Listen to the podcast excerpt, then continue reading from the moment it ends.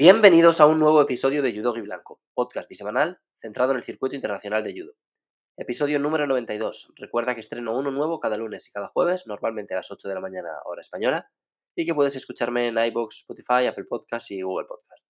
Si te gusta Judo Blanco y quieres apoyarme y ayudarme a que el programa crezca y alcance un público mayor, puedes hacerlo de forma totalmente gratuita en la misma plataforma desde la que me escuchas. Por ejemplo, si me escuchas en iBox, puedes suscribirte al programa, puedes indicar que el episodio que has escuchado te ha gustado y puedes dejarme un comentario con tu opinión sobre el tema que he tratado o con cualquier cosa, en realidad. Si me escuchas desde Spotify o Apple Podcast, puedes calificar el programa con 5 estrellitas y en Spotify además puedes votar en las encuestas que planteo. En el episodio que publiqué el jueves os pregunté cuál creéis que será la representante alemana en menos de 78 kilos en París. Os di varias opciones, Wagner, Bem, Oleg, otra o ninguna, y casi todos los votos fueron para Wagner. Hace un año esta pregunta habría sido casi descabellada, pero con la consolidación de BEM y la irrupción de Oleg, pues el debate está un poquito más abierto. El ritmo de competiciones se mantiene alto. Este fin de semana tuvimos un Open en Roma. Yo no le presté demasiada atención porque, como os conté en el episodio anterior, son las fiestas de mi ciudad, Castellón. Nos hemos reunido muchos amigos que hacía tiempo que no coincidíamos en estas fechas porque muchos o casi todos eh, hemos vivido o vivimos fuera y la verdad es que no he estado mucho tiempo en casa. De hecho, em, estoy grabando esto el sábado por la mañana, antes de, que se dispute gran parte de ese Open. Entonces, pues pese a que hubo mucha participación española, yo no he estado pendiente de, esta competición. Imagino que le echaré un vistazo a lo más destacado a lo largo de la semana que viene, pero no, no os puedo hablar de ella. Hoy os traigo un tema un pelín más alejado de la actualidad, pero que me parece súper interesante también. Y es que como hay competiciones prácticamente cada fin de semana, o fin de semana sí, fin de semana no, pues no hay mucho tiempo para hablar de otras cosas. Pero, por ejemplo, el Campeonato del Mundo está ya a la vuelta de la esquina. Se celebra entre los días 7 y 14 de mayo, es decir, quedan menos de dos meses para que se celebre y dentro de nada empezarán a publicarse las listas. Son momentos de mucha tensión porque en esta competición se reparten muchos puntos para la clasificación olímpica y el simple hecho de estar ahí puede ser diferencial. Mm, recordemos, cada país puede seleccionar nueve judocas hombres y nueve mujeres con un máximo de dos representantes por categoría y recurriendo al ejemplo más claro, que es en el que siempre me apoyo para explicar o, ilustrar la, la importancia de, esto, pues mm, tenemos el caso de Georgia, que en menos de 90 kilos solo pueden enviar a dos, entre Billy, Mais Surace y Bekauri, que son los números 3, 4 y 11 del mundo. Pero no solo eso, o sea, una vez elegidos estos dos, solo podrán enviar a 7 yudokas más entre los 6 pesos restantes.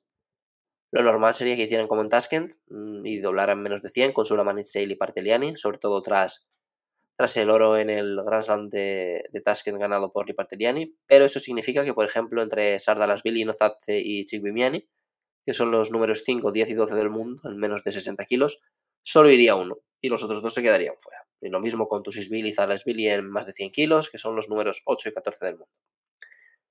En España, pues también hay situaciones similares. El ejemplo paradigmático durante el año pasado fue menos de 48 kilos. Laura Martínez se perdió el europeo y Mireia La Puerta se perdió el campeonato del mundo. Este año creo que se quedará fuera Julia, porque el otro día contó en su Instagram que planea volver a competir en agosto para el Masters. Pero, por ejemplo, si España quiere doblar menos de 66 kilos, como el año pasado, pues Gaitero será uno de los elegidos y entre Adrián Nieto y David García uno se quedará fuera. Lo mismo en menos de 63, con Cristina Cabaña más asentada y Saray Padilla y Laura Vázquez optando al otro puesto. Ya hablaré más adelante de la lista de España, cuando salga, y puede que también haga un programa antes de que se anuncie, intentando adivinar quiénes serán los convocados, pero hoy quiero hablar de las listas de dos de los países más importantes del panorama internacional. Quizá los dos más importantes, de hecho. El primero es Japón, que fue el país con más medallas en el pasado Campeonato del Mundo, donde lograron 5 oros, 4 platas y 3 bronces. También ganaron el campeonato mixto por equipos y son el cuarto país en el medallero si contamos todas las competiciones disputadas en lo que va de año con 5 oros, 7 platas y 4 bronces, que no está nada mal si tenemos en cuenta que la mayoría de sus mejores judokas todavía no han salido a competir. Ni Utabe, ni Fumiabe, ni Takato, ni Natsumi Sunoda, ni Nizoe, ni Maruyama. O sea, hay muchos que todavía no han debutado. Y el segundo país del que voy a hablar es Francia. Es cierto que no tuvieron su mejor actuación en el Campeonato del Mundo del año pasado. Entre comillas, solo sacaron un oro y tres bronces, pero hay que tener en cuenta, por ejemplo, que Teddy Riner y Luca Mkaize, que son dos de sus medallistas olímpicos en Tokio, se lo perdieron por lesión, Y bueno, pese a que a nivel individual hubo países que lo hicieron mejor, ellos ganaron la plata por equipos. Y Francia es el país que mejores resultados ha obtenido hasta la fecha en lo que va de año, con 7 oros, 4 platas y 11 bronces. Antes de empezar, quiero matizar una cosita, que es que precisamente en estos dos países los puntos no son tan importantes como en cualquier otro. En primer lugar, porque Francia tiene derecho a enviar a un representante en cada categoría, por ser el país anfitrión de los Juegos, independientemente de la posición de este judo en el ranking mundial. Y la Federación Japonesa pues, concede mucha importancia a los campeonatos nacionales, aunque es cierto que no basan su decisión al 100% en esto, y que el desempeño en todo internacional también es importante. Por ejemplo, el año pasado Takato fue tercero en el Campeonato Nacional de Japón y aún así fue elegido para representar a, Japón en el Campeonato del Mundo. Pese a esto, los puntos siguen siendo importantes para estos países porque los 8 judokas mejor rankeados parten como cabezas de serie y evitan a los otros 7 cabezas de serie hasta por lo menos cuartos de final, con lo que entre comillas te aseguras un camino un poquito más fácil hasta por lo menos esta ronda. Y además dejando a un lado los puntos, el hecho de ser seleccionado para el Campeonato del Mundo ya es importante de por sí. Significa que antes de que se dispute ese campeonato del mundo, pues el judoka en cuestión está entre los posibles nombres que podrían ir a los Juegos o que el país considera que, puede, que pueden rendir y representar bien a nivel internacional. Y sobre todo, y esto es muy importante también, pues el campeonato del mundo ya es una competición muy importante en sí misma. O sea, no es como los Juegos Olímpicos, porque como los Juegos no hay nada, pero es la segunda en cuestión y a mucha distancia de la siguiente. Separa el mundo del judo cuando llega esta competición, porque pues no es un torneo más que de puntos para los juegos. Este ya es un torneo que tiene mucha importancia, mucha historia, mucha relevancia por sí mismo. Hay mucho prestigio en juego, la posibilidad de ganarse el dorsal rojo en la espalda y quedar en los libros de historia de nuestro deporte. Dicho esto, vamos con la lista de Japón. Son nueve hombres y nueve mujeres. Empiezo por los hombres hoy. Y en menos de 60 kilos no hay demasiada historia. Repite Takato, vigente campeón olímpico, vigente campeón del mundo y Ken Taskin ganó su cuarto mundial. Él no ha vuelto a competir en tatami internacional desde entonces y ninguno de sus compañeros ha hecho méritos suficientes como para desbancarle o acompañarle. Tenemos a, bueno, el segundo en discordia en Japón es Nagayama. Él fue quinto en el Grand Slam de Tokio y segundo en el Masters. Mm, son buenos resultados, pero no son los mejores, y menos aún para él, que ha estado en 14 Grand Slams en su carrera y en 12 sacó medalla. Es decir, este Grand Slam de Tokio fue uno de los dos únicos Grand Slams en los que no, no la ha conseguido. Así que bueno, parece comprensible que, que mantenga la decisión de Takato y si no pasar nada raro, yo imagino que él será también el representante japonés en los Juegos de París el año que viene, siempre que él quiera. En menos de 66, Japón envía a los dos finalistas del año pasado, que son Ifumi Abe y Yoshiro Maruyama. No hay mucho debate aquí, son respectivamente el vigente campeón y el vigente subcampeón del mundo y son los máximos favoritos a ganar el oro. Yo no creo que haya una categoría en la que esté tan claro el país que va a ganar. En menos de 70 tuvimos a dos croatas en la final del año pasado también, pero no son tan favoritas. En menos de 57 pues tenemos a las canadienses Klim, Katie y Deguchi, que son las número 1 y 2 del ranking mundial.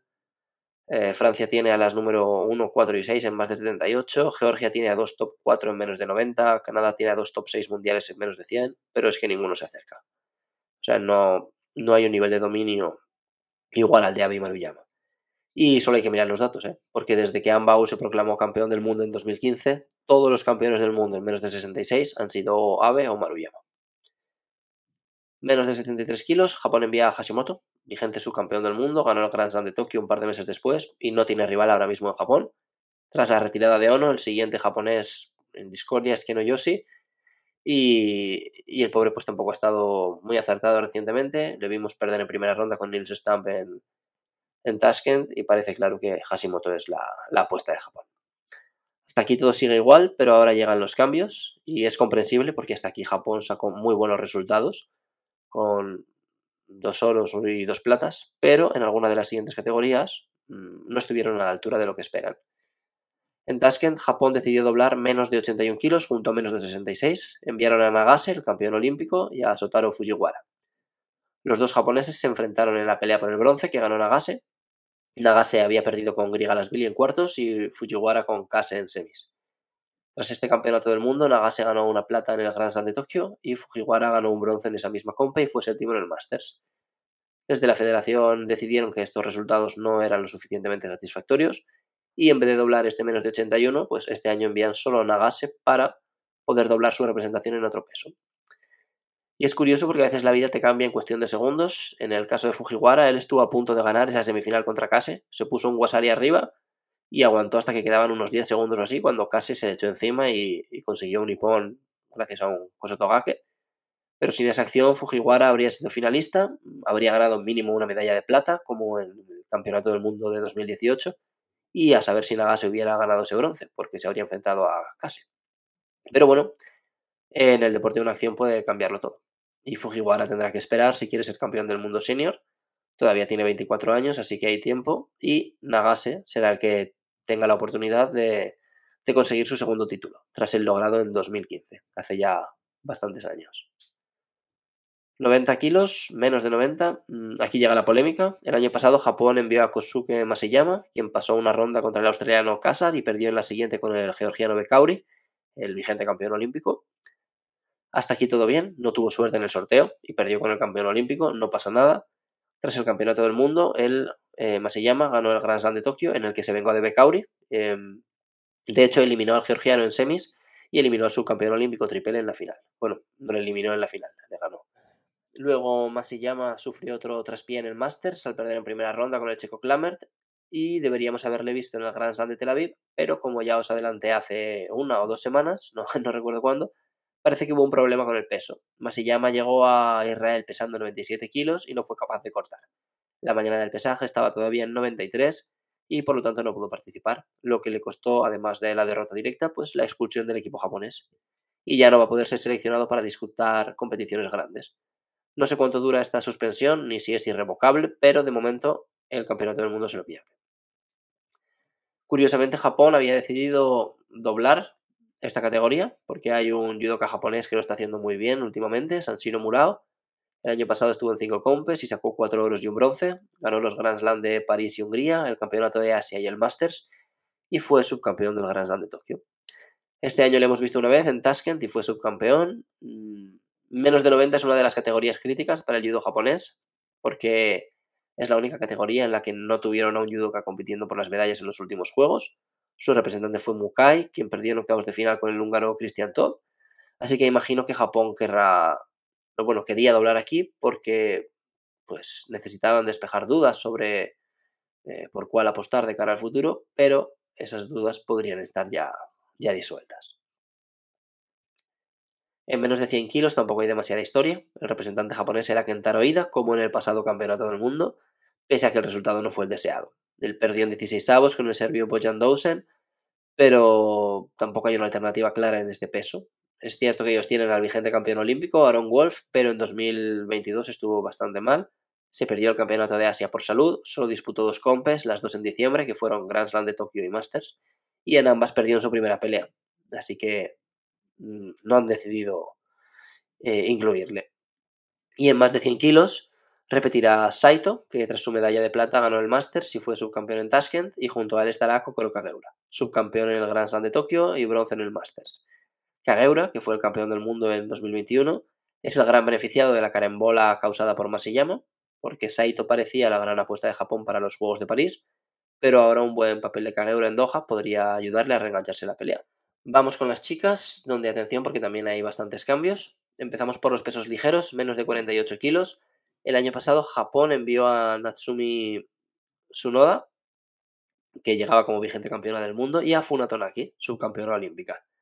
Tsunoda rindió a la altura de lo esperado y defendió el título muy bien, se proclamó bicampeona del mundo, y Tonaki acabó séptima, pues en su combate de cuartos de final fue descalificada sin opción de repesca por lanzar un ataque peligroso contra el brazo de, de Julia Figueroa. Para este año la Federación Japonesa repite con su Noda, que buscará su tercer oro consecutivo, pero cambia su acompañante, y en vez de Tonaki veremos a Wakana Koga, campeona del mundo junior en 2019. Será el segundo campeonato del mundo senior para ella, tras la plata conseguida en 2021, cuando perdió en la final precisamente con su Noda. Imagino que Japón sigue doblando esta categoría porque todavía no tienen claro quién puede ser la mejor representante de en París, y es lógico porque las tres son bastante buenas. Ahora que Krasniki y Vilodid ya no compiten aquí y con una Bukli que hasta la fecha ha sido algo irregular en campeonatos del mundo, Juegos Olímpicos y fechas así súper señaladas, Japón tiene más opciones de ganar un oro mm, y es un oro que se le resiste desde hace mucho porque en Tokio este este primer puesto fue para Kosovo con Krasniki. En 2016 se lo llevó la argentina Paula Pareto. En 2012 la brasileña Meneses. En 2008 fue para Rumanía con Dumitru. Y nos tenemos que remontar hasta Atenas 2004 para encontrar a una japonesa campeona, que fue Ryoko Tani. Tani, una leyenda del judo con cinco medallas olímpicas, eh, fueron platas en Barcelona y Atlanta y oros en Sydney y Atenas, y cerró su, participación olímpica con un bronce en Pekín. En menos de 52 kilos, pues tenemos una categoría sin sorpresas. Repite Uta Abe, que a sus 22 años es campeona olímpica y ha ganado tres veces el campeonato del mundo senior. Es una pena que Japón no doble aquí para incluir a Shishime, que es dos veces campeona del mundo. Pero yo imagino que confían mucho en Abe para el oro y prefieren doblar en otras categorías donde tengan más dudas o donde crean que va a ser más complicado conseguir medalla. Sucede algo parecido en menos de 57 kilos. Repite Aruka Funakubo, la única judoka que ha sido tres veces campeona del mundo junior y que es la vigente subcampeona del mundo. Para mí es significativo que Japón no doble aquí, porque tienen a Tamaoki, a Yoshida, incluso a Omori, aunque Omori acaba de irrumpir. Pero parece que la confianza en Funakubo también es plena, o casi, porque claro, al final solo pueden doblar dos categorías, ¿no? Pero bueno, eh, repite Funakubo. Menos de 63, aquí sí que hay novedades, pues a la vigente campeona del mundo que es Horikawa se le une Miku Takaichi. Es una disputa interesante y atractiva. Takaichi acabó 2022 muy fuerte, ganando el Grand Slam de Tokio y el Masters. Y Horikawa, tras proclamarse campeón del mundo, ganó un bronce en el Grand Slam de Tokio y recientemente ganó el Grand Slam de Tashkent. Supongo que aquí Japón tiene dudas, son dos judokas ya consolidadas, 27 años Horikawa y 28 Takaichi. Horikawa se ganó su oportunidad el año pasado y el oro en el Campeonato del Mundo demuestra que, que fue una buena elección. Y Takaichi tiene una carrera mm, algo más complicada. Eh, ha ganado cuatro veces el Masters, tiene más de 10 medallas en Grand Slam, siendo seis de ellas de oro, pero le falta esa, esa gran medalla de oro en una competición importante. Ha estado en dos juegos y no sacó medalla en ninguno, y en Campeonato del Mundo igual. O sea, ha estado en cuatro y tiene dos platas y dos bronces, así que a ver qué, a ver qué hace en Doha. Menos de 70 kilos, cuando os conté la lista de Japón para Tashkent, os expliqué que doblaban esta categoría porque pensaban que se les había quedado algo huérfana tras la retirada de la campeona olímpica Chizuru Arai, y querían darle experiencia en grandes citas a otras judokas. Enviaron a Tanaka y a Nizoe, las dos perdieron en semis, las dos contra dos croatas, eh, Matic y Vetsko, respectivamente, y en las peleas por el bronce, Nizoe ganó a Butkrate y Tanaka perdió con Van Dyke. Tras el Campeonato del Mundo, Nizoe ganó el Grand Slam de Tokio y otro bronce en el Masters, pero no volvimos a ver a Tanaka. Así que, bueno, se entiende que no hayan vuelto a doblar porque parece que la apuesta clara ya es Nizoe. En menos de 78 repetirá Hamada, vigente campeona olímpica y quinta en el Campeonato del Mundo el año pasado.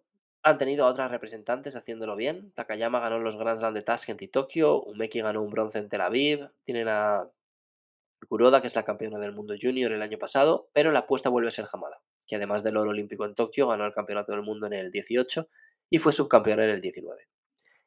Y cerramos la lista con más de 78 kilos, donde también hay cambio. El año pasado estuvo Tomita, subcampeona en 2021 y bronce en 2022, pero no repetirá, pues este año la elegida es Akira Sone, vigente campeona olímpica, campeona del mundo en 2019 y que el año pasado ganó oros en los Grand Slam de Tokio y Campeonato de Asia y bronce en el Masters.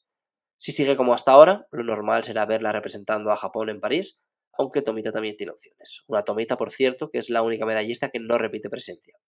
Es duro, Pero bueno, el año pasado, por ejemplo, Kageura no fue seleccionado y era el vigente campeón del mundo en su peso. Em, es lo que tiene Japón, que es que es muy complicado ganarse, ganarse el espacio y consolidarse ahí. Vamos con Francia, lista todavía incompleta, todavía hay plazas disponibles. Sacaron una primera lista, luego la ampliaron y ahora mismo quedan dos espacios libres para un hombre y una mujer, que se decidirán tras el Grand Slam de Antalya, que se disputa entre el 31 de marzo y el 2 de abril. En menos de 60 kilos, el año pasado estuvieron Cedric Revol y Romain Valadier Picard, y ambos perdieron en 16 avos de final. Este año repite Revol, que ha ganado un par de medallas en este inicio de temporada, y le acompañará el medallista olímpico Luca Mekaize, que también ha obtenido muy buenos resultados tras haber estado casi un año sin competir por culpa de una lesión. Es comprensible, o sea, vuelven a doblar este menos de 60, donde es cierto que tienen a varios judokas con capacidad para sacar medalla en Grand Slam, y desde mi punto de vista la, inclusión de Mekaize es, es lógica. En menos de 66 repite Walid Kiar, que para mí es el mejor francés de la categoría, y ojito porque este año le acompaña Buba, el subcampeón del Masters y bronce en el Gran Prix de Portugal. Se queda fuera Gobert, que a mí me gusta más que Buba, pero Buba ocupa una mejor posición en el ranking mundial y supongo que esa plata en el Masters ha pesado mucho en la decisión. Seguimos escalando y atención porque aquí hay sorpresa para mí. Eh, a falta de anunciar el último competidor, todavía no hay representante en menos de 73 kilos. El año pasado estuvieron Gaba y Axus, el primero perdió en 16 avos y el segundo en 32 avos. Pienso que en Francia siguen con la duda, aunque me da la sensación de que Gaba está un pasito por delante y será el elegido en caso de que decidan enviar a un representante en este peso. Es una de las categorías más flojas y eso que tienen a dos tíos que estuvieron en los últimos juegos, eh, Chain, que no ha estado muy fino en sus últimas compes, y LeBluch, que subió de 66 a 73 hace unos meses y que tampoco acaba de sacar resultados. Ya veremos. En menos de 81 lo tienen bastante claro, repite Yalo, que desde el campeonato del mundo del año pasado ha ganado bronces en París, en Tokio y en el Masters, es el número 9 en el ranking mundial y además ya casi sin competencia porque su gran perseguidor era Chilar y está involucrado en un caso de dopaje. En menos de 90 el año pasado el elegido fue Gayab Hambu, que se cayó del mundial por lesión y entró Alexis Matthew en su lugar y este año repiten los dos, son los números 18 y 26 en el ranking mundial y es otra categoría en la que no hay un judoka dominante, pero sí varios candidatos en los que confían, así que guay. En menos de 100 kilos, el año pasado enviaron al vigente campeón del mundo, junior, que era Kenny Livetcher, pero este año de momento no hay nadie incluido. Y ojo, porque como solo pueden seleccionar a un judoka más, pero tienen a dos competiciones sin representante, significa que o en 73 o en menos de 100 no van a enviar a nadie. Y a un año de los juegos es significativo. Yo creo que la categoría vacía será esta, menos de 100, pero ya veremos. Y en más de 100, pues tampoco hay demasiado misterio. El año pasado Teddy Riner se lo perdió por lesión y entró Terek en su lugar, pero este año de momento Riner está bien y él será el elegido. Y es uno de los grandes atractivos para mí, ver eh, cómo lo hace en un hipotético cruce contra Saito o contra Kageura, en caso de que se encuentren. Esta es la lista de chicos, creo que tienen varias posiciones bien cubiertas, como 66, 81 y sobre todo menos de 60 y más de 100. Y el resto de categorías, pues pienso que la, opción de medalla es bastante más baja. Vamos con las chicas, menos de 48 kilos, repite Sirin Bukli, número uno del mundo, que buscará su primera medalla en Campeonato del Mundo Senior. Ella ganó una plata en el Campeonato del Mundo Junior del 19. Precisamente perdió la final con Wakana Koga, de quien he hablado antes. Y como senior, pues no ha tenido suerte. Ha estado solo en dos, pero nunca ha pasado de cuartos de final. La plaza que sobra se asignará tras el Grand Slam de Antalya y yo creo que si Blandin Pond lo hace medianamente bien, será para ella, porque ya ha ganado dos Grand Slam este año e imagino que los responsables de la federación pues querrán aprovechar el momentum. No creo que sean tontos e imagino que sabrán que es una de las judocas más en forma del momento sino la que más. Y si consigue otro buen resultado, yo imagino que esa plaza irá para ella. En menos de 52 el año pasado estuvo Bouchard y repite ella, es una de las cuatro medallistas, eh, ganó un bronce y solo perdió con Uta Abe en semis, gran candidata a meterse en el podio otra vez y una de las pocas que ha ganado Abe. Es la número 8 del mundo ahora mismo, mm, Francia también tiene la 9, que es Astrid Neto. Mm, podría entrar, neto porque también va a estar peleando por esa última plaza en Antalya, pero el año pasado ya estaba en una situación similar y se quedó fuera porque es que no caben todas. Pasa algo similar en 57. La elegida vuelve a ser Sisik, que es la número 9 del mundo, pero Francia también tiene la número 10, que es Priscila Neto, la hermana de Astrid. Ella no va a estar en Antalya, así que parece complicado pensar que pueda ser la última seleccionada. La gran sorpresa llega en menos de 63 kilos, es que se queda fuera Deketer, que es una de las cuatro medallistas francesas del año pasado, y la elegida es Agbe la vigente campeona olímpica y que tras ser madre y superar una lesión ha vuelto al circuito. Yo el año pasado fui algo crítico, tampoco demasiado, con la selección de Deketer, porque había muchas judocas en otras categorías mucho más arriba en el ranking, pero imagino que quisieron tener representación en todas las categorías, algo que no hacen este año con los chicos, porque o menos de 73 o menos de 100 se va a quedar vacío. Y bueno, sobre todo pienso que quisieron probar a Deketer y ver cómo funcionaba, pensando en el peor escenario posible, que era que Agbegnenu no volviera a competir, o que no volviera en forma, o que no recuperara eso, su mejor estado físico. Em, entonces, pues, imagino que les daba pánico quedarse con esa posición huérfana cerquita de los juegos y probaron a Deketer, que lo hizo muy bien. Eh, de hecho, lo hizo igual de bien o mejor que todas sus compañeras menos una, porque pues, entre las nueve competidoras solo una francesa sacó una medalla de oro, otras tres sacaron bronce y el resto no sacaron medalla. Y ella fue uno de esos bronces. Pero no le ha dado para mantenerse en la lista y este año se queda fuera. Es la número 15 del mundo, va a estar en Antalya peleando por, por lo que podría ganarse esa plaza, vaya.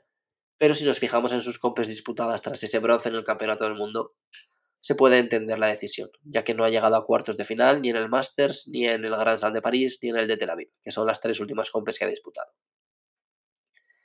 En menos de 70 kilos tenemos otra categoría en, la que se nos cae una de las judocas que estuvieron el año pasado. Gajia y Pinot compitieron en Tashkent, las dos empezaron como cabezas de serie, pero perdieron antes de lo previsto, bastante antes de hecho, Gajia en octavos y Pinot en 16 avos. Va a repetir Gajia y Pinot competirá por ese último hueco en Antalya. Yo la veía bastante fuera, pero ganó el Grand Slam de Tel Aviv, así que es mi segunda candidata ahora mismo tras Pont.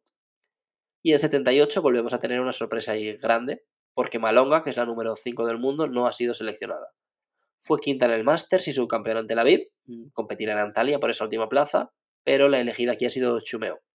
Y para mí con, razón, porque ganó el Grand Slam de París, fue subcampeona del Masters, y bueno, creo que este menos de 78 kilos también estaba muy abierto de cara a París.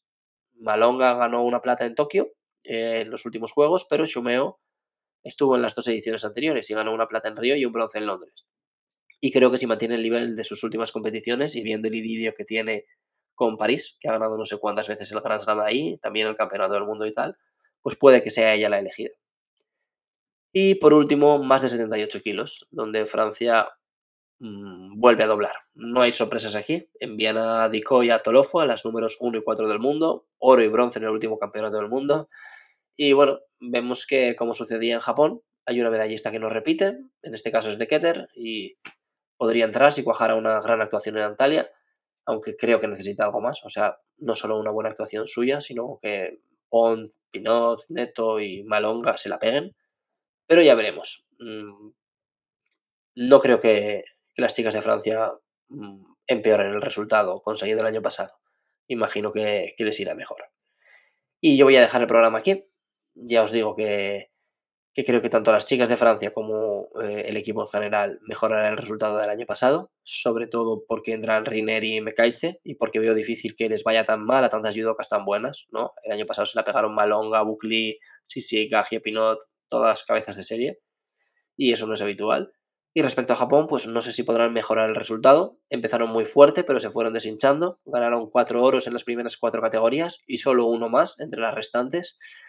No sé, creo que esos cuatro primeros oros pueden volver a ganarlos. De hecho, creo que sería más o menos lo normal. Y creo que pueden ganar alguno más. Puede que 73, incluso menos de 90 o más de 100. Y en las chicas, pues quizá 57 o 63. Mm, no sé, realmente creo que excepto en menos de 70 y, en menos de 100 pienso que podrían acabar ganando cualquier categoría. Tienen campeones del mundo o olímpicos representando en todas ellas, así que eh, no, hay mucho, no hay mucho más que hablar. Y nada, no, no voy a extenderme más. Os dejo aquí el programa de, de hoy y espero veros el jueves que viene. Una vez más, muchas gracias por escucharme y me despido ya. Chao.